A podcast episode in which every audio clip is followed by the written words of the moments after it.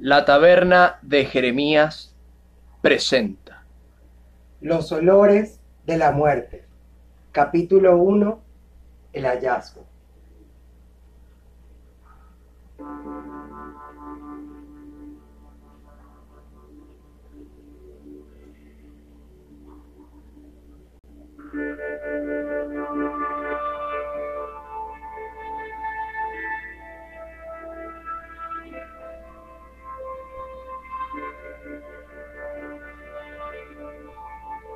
Llevaba cinco días muerto. Cuando encontraron el cuerpo ya estaba en evidente descomposición. El olor era horrible, pero gracias a eso fue que los vecinos alertaron a las autoridades pertinentes. Nadie le conocía, pero eso es algo que en este piso, en este edificio, en esta ciudad, era cada vez más común. No conocer a nadie no hablar con ningún vecino, estar tan solo que solo las moscas asisten a tu velorio.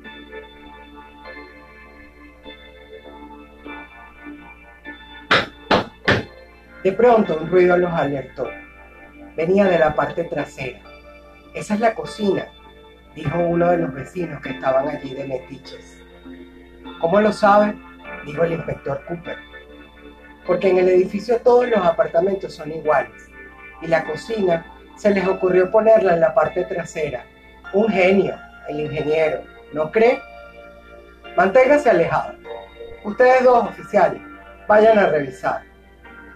Una puerta cerrada con llave nos separaba de quien quizás fuera el responsable del crimen. Crimen, eso era. ¿Hay alguien ahí? No sean tontos, tumben la puerta, dijo el inspector Cooper. Tras un par de patadas inservibles, la puerta se abre. ¿Quiénes son ustedes? Arriba las manos, tírese al suelo. Pero, ¿qué es esto? ¿Qué pasó? Alto ahí. Queda detenido por el presunto asesinato del señor Aquillán. ¿Qué? Mi padre está muerto. Su padre. Era una noche de tormenta, una de las pocas cosas que le quitaban el sueño aunque cada año parecía que se le agregara una nueva. La segunda noche sin dormir, sin pegar el ojo. La anterior, la culpable, fue la pólvora que daba la bienvenida a las festividades navideñas. Menuda forma de quemar el dinero, pensaba. En el fondo soy como un cachorro, me asustan las mismas cosas. Pero yo no tengo dueño, soy un cachorro vagabundo. ¿Dónde estará mi caballero? La tormenta, lejos de cesar, se transformó en eléctrica. Los truenos retumbaban en las ventanas de su cuarto. Pareciera que el cielo estuviera pasándola muy bien. También estarán jugando como niños con la pirotecnia. Como es abajo, es arriba.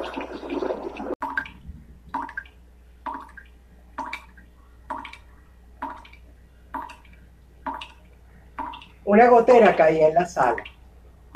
Recordó que había olvidado advertirle de ella a su casero. Tenía mucha pereza de salir de su cama, abrir la puerta. ¿Por qué si vivo sola duermo con la puerta del cuarto cerrada? Salir al pasillo, ir a la cocina y buscar una vasija lo suficientemente grande para que en ella cayera el par de goteras que habían decidido ubicarse en forma totalmente asimétrica. Uf, demasiada fatiga. Mañana me las apañaré.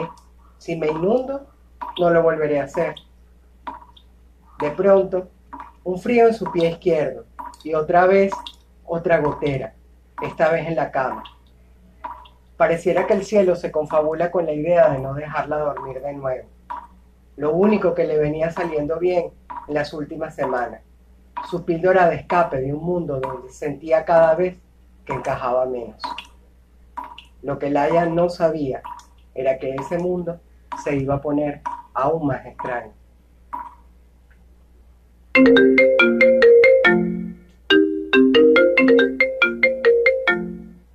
Es en serio. Mientras mira el techo en señal de respuesta. ¿Quién puede ser mi madre? No, ella está un poco loca, pero nunca llamaría hasta ahora.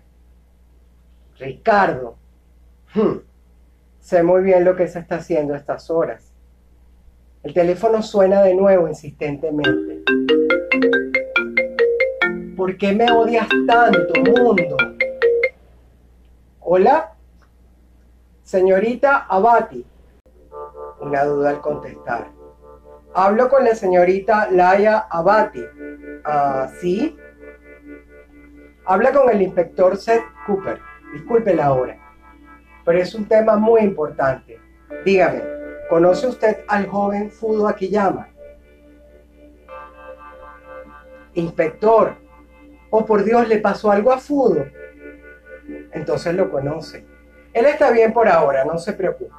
Necesito que usted venga inmediatamente a la estación de policía principal. ¿Pero por qué? Yo no he hecho nada. Lo sé. Mire, oficial, si Fudo, inspector, disculpe, no soy oficial, soy inspector. Ok, inspector. Si Fudo se ha metido en líos, debería llamar primero a su padre. Además es muy tarde. Mañana tengo, en realidad no tenía nada que hacer mañana, un día muy ocupado.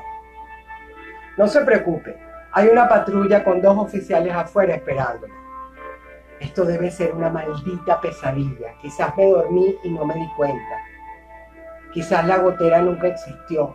O cuando cayó la segunda realidad ya yo estaba dormida. Señorita, ¿sigue ahí? Eh, sí, sí. Menuda suerte. No es un sueño.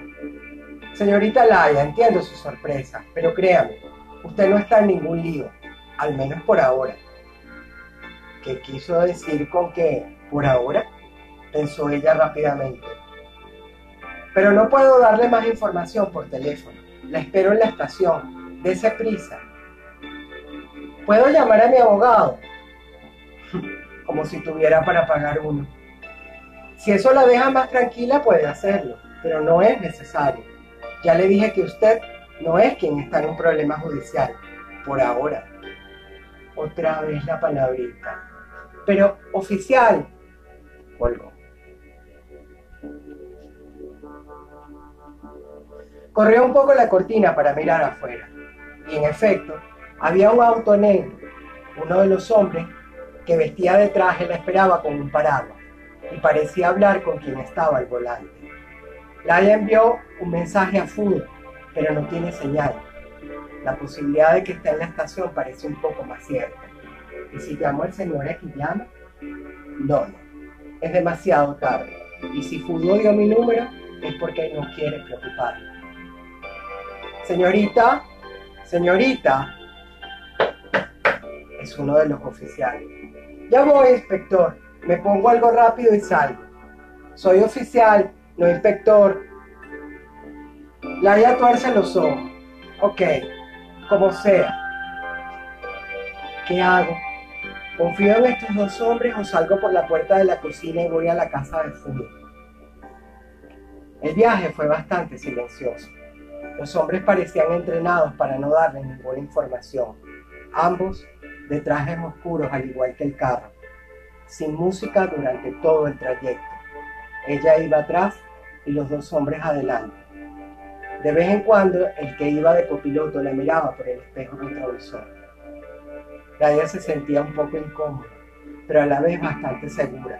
Sabía que ella no había hecho nada. Aún así, la falta de información la estaba matando de la curiosidad. Hemos llegado, señorita, dice el hombre al volar. ¿Tan rápido? Dijo irónicamente, ya que el viaje en realidad solo duró 15 minutos, pero se le hizo eterno. Diez largos minutos después de estar sentada en la sala de espera, por fin aparece alguien. Buenas noches, señorita Abate. Soy el inspector Cooper, quien habló con usted por teléfono. Primero, quiero disculparme por hacerla venir hasta aquí con tanto hermetismo, pero bajo las circunstancias actuales era necesario. ¿Qué circunstancias? Un silencio inundó la sala. ¿Cuándo fue la última vez que vio a su amigo el señor Fudo Aquillán? Hace unas dos semanas, cuando salí con él. ¿Salir? ¿Y a qué se refiere? ¿Es usted su novio? Una sonrisa se dibuja en la cara de Laia. No, inspector, soy su hermana en alquiler. Una mirada de extrañeza en el rostro impenetrable del inspector. No entiendo. ¿A qué se refiere? Le explicaré. Fudo es un hikikomori.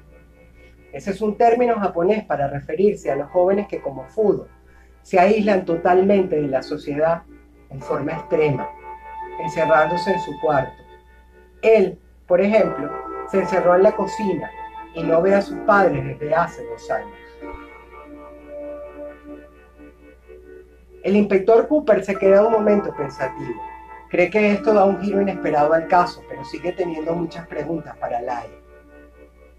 Entiendo. ¿Y qué papel es el que juega usted en todo esto? El padre de Fudo, el señor Isao Akiyama, me contrató para que fuera la hermana de su hijo. Es una nueva profesión, hermana de alquiler, que cada día es más frecuente en Japón. Tardé más de seis meses en ganarme la confianza suficiente para que Fudo me dejara entrar a su cuarto. Y después, ahora entiendo, ahora entiendo, interrumpe abruptamente Kuka. ¿Qué es lo que entiende? Ahora estoy más seguro que el joven Fudo fue el asesino del señor Akiyama. En otras palabras, señorita, le estoy diciendo que Fudo Akiyama es un parricida. ¿Qué? No, no puede ser.